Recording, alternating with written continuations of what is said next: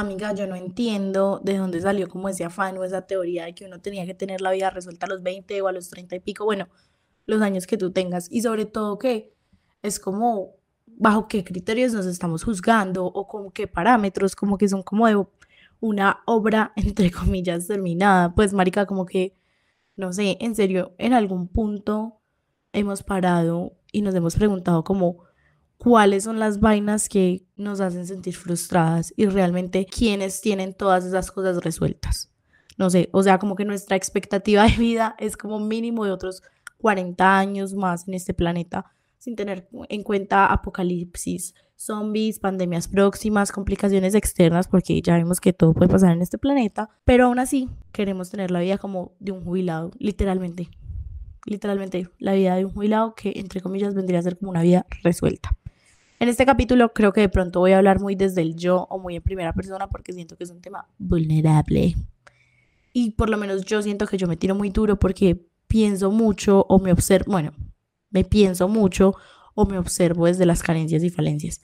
Es como una escena de Pretty Woman, no sé si la han visto, que dice como eh, las personas te dicen cosas malas lo suficiente hasta que tú mismo te las empiezas a creer. Lo malo siempre es más fácil que creer como algo así. Siento que ese problema es muchas veces sumado a que esa gente soy yo misma. Y esa parte de mí que se cree lo malo es esa misma parte que no se felicita por lo bueno.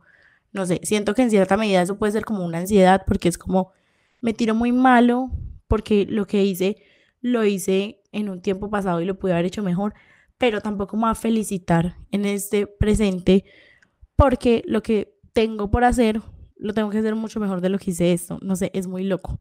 No sé si han visto esa escena de Kung Fu Panda. Me encanta. Mi referente, Kung Fu Panda. Que, se, que dice como, el hoy es un regalo, por eso se llama presente. Y es como que al final del día, de verdad, lo único que uno tiene es el presente. Voy a sonar a reina del carnaval de Barranquilla, o sea, mi sueño frustrado. Amiga, gozate el presente.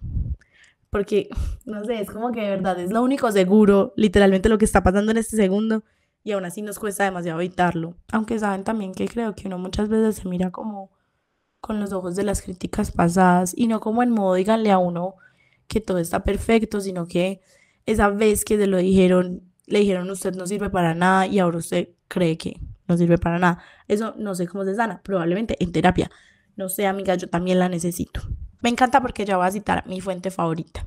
El otro día había algo como en TikTok que me pareció súper lindo y era como tú serías amigo de alguien que te habla de la forma en la que tú te hablas a ti mismo o tú le hablarías a tus amigos de la forma en la que tú te hablas a ti. Y es muy loco porque, Marica, yo creo que si yo le hablara a otra persona o otra persona me hablara a mí de la forma en la que yo lo hago conmigo, sería el tóxico de mi vida. Creo que mis amigas no lo bajarían de Voldemort. Y saben, o sea, ya, como que siento que este capítulo es un capítulo para que va rápido, pero vayan haciendo pausitas mientras se contestan las preguntas. No sé, saquen un cuaderno de journaling, lo que sea. Ojalá que sea el como que estamos vendiendo en brazo de tía con Boreal y Susana Ilustrada. Jeje.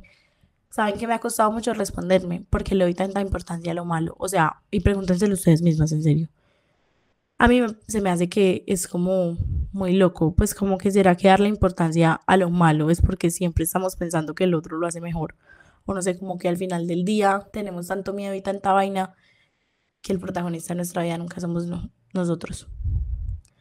En todo caso, mm, creo que de esta cápsula sale algo y es que la tarea es hacer un diario de gratitud o algo así, investiguen formas pues para evitar el presente e ir a terapia, pues no sé, solo digo.